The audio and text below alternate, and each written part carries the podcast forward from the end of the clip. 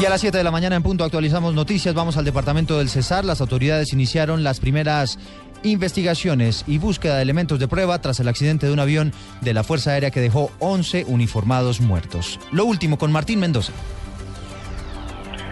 Buenos días, sí, a esta, hora en el sitio de la tragedia se encuentra el inspector de la Fuerza Aérea Colombiana indagando todos los detalles sobre esta tragedia que luta a las fuerzas militares.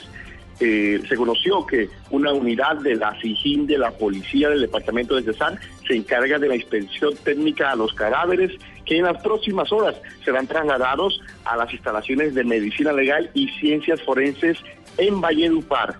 En el sitio se mantienen todos los organismos del Estado, hay eh, hombres del cuerpo de bomberos, defensa civil, unidad de gestión del riesgo, ejército que ha reforzado la seguridad en la zona, mientras eh, los investigadores de la Fuerza Aérea recolectan evidencias en toda la zona de la finca El Danubio, en jurisdicción del municipio de Codacia, en el departamento del Cesar, donde cayó la aeronave la tarde de ayer.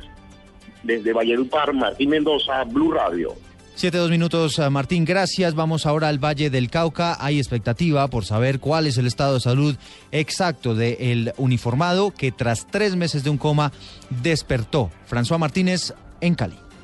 Así es, Eduardo. El cabo Wilder Aguilar evoluciona satisfactoriamente, despertó del coma, mueve varias partes de su cuerpo e incluso se expresa cuando está enojado e intenta hablar. Dice la esposa Carolina Ávila que el suboficial ya está en su casa en el departamento de Antioquia y se mantiene en los cuidados de la recuperación. Vamos a ir recuperación, avance, la proceso de recuperación, terapia, rehabilitación. Acá en la casa.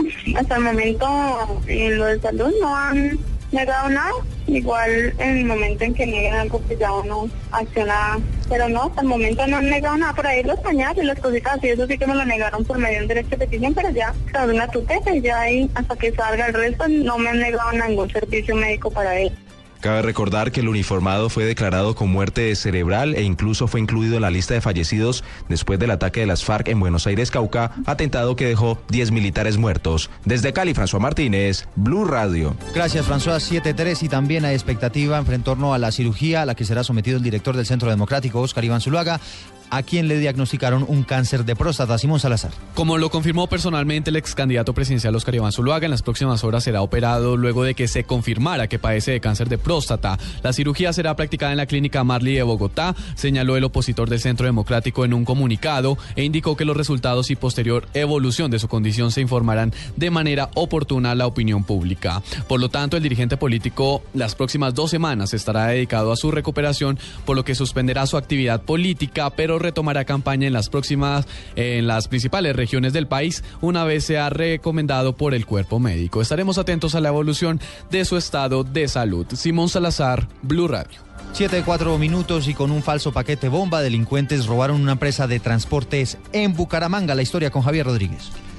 Las autoridades de la capital santandereana ya tienen bajo custodia los videos de las cámaras de seguridad del sector de la avenida Quebrada Seca, donde una pareja llegó hasta la sede de la empresa de transportes Cáchira, amenazó con armas de fuego a los empleados y luego, con un falso paquete bomba, les dijo que les entregara el dinero que estaba en la caja fuerte, donde estaba lo producido por la venta de pasajes y encomiendas de los últimos 15 días. Los delincuentes hurtaron una millonaria suma de dinero aún no cuantificada. Huyeron en dos motocicletas, como lo explica su comandante de la policía de la capital santanderiana, coronel Raúl Pico y cuando salieron dejaron el paquete y salieron del lugar. Entonces las personas que estaban allá llamaron a la policía y la policía llegó y descartó totalmente en presencia de ellos mismos que no se trataba ningún elemento que pudiera causarle daño y se encontró en su interior un pedazo de madera. Las autoridades además tratan de establecer los retratos hablados de esta pareja que robaron los dineros de la empresa Cachira. En Bucaramanga, Javier Rodríguez, Blue Radio. Siete, cinco minutos en información internacional. Les contamos que el Congreso de los Estados Unidos será el escenario de una reunión entre el máximo gerente de la energía atómica en el mundo y un grupo de senadores para discutir el histórico acuerdo que se alcanzó con Irán. Miguel Garzón. El director de la Agencia Internacional de Energía Atómica viajará a Washington la próxima semana para reunirse con senadores estadounidenses y hablar sobre el acuerdo histórico alcanzado con Irán este mes, según anunció la agencia con sede en Viena. El director de la AIEA, Yukiya Amano, aceptó una invitación de senadores y se reunirá con ellos en 5 de agosto para hablar sobre el rol de la agencia en la verificación y supervisión de las medidas tomadas sobre el programa nuclear de Teherán. Amano se reunirá con miembros del Comité de Asuntos Exteriores del Senado en el Congreso estadounidense que está dominado por los republicanos y que tiene hasta septiembre para estudiar el acuerdo concluido el 14 de julio. Luego deberá votar a su favor o en contra. Miguel Garzón, Blue Radio. Noticias contra reloj en Blue Radio. 7 de la mañana, a 6 minutos, noticia en desarrollo. Varios familiares de Osama Bin Laden murieron luego de que una avioneta en la que viajaban en la ciudad de Milán se estrellara en el condado inglés de Hampshire. Estamos atentos a la cirugía a la que será sometido Oscar Iván Zuluaga por cuenta de un cáncer de próstata que le fue diagnosticado en las últimas horas. Y la cifra que es noticia a esta hora tiene que ver con un estudio que realizó el DANE que concluye que de los 7.8 millones de habitantes que hay en Bogotá, más de la mitad pertenece a los estratos 1 y 2.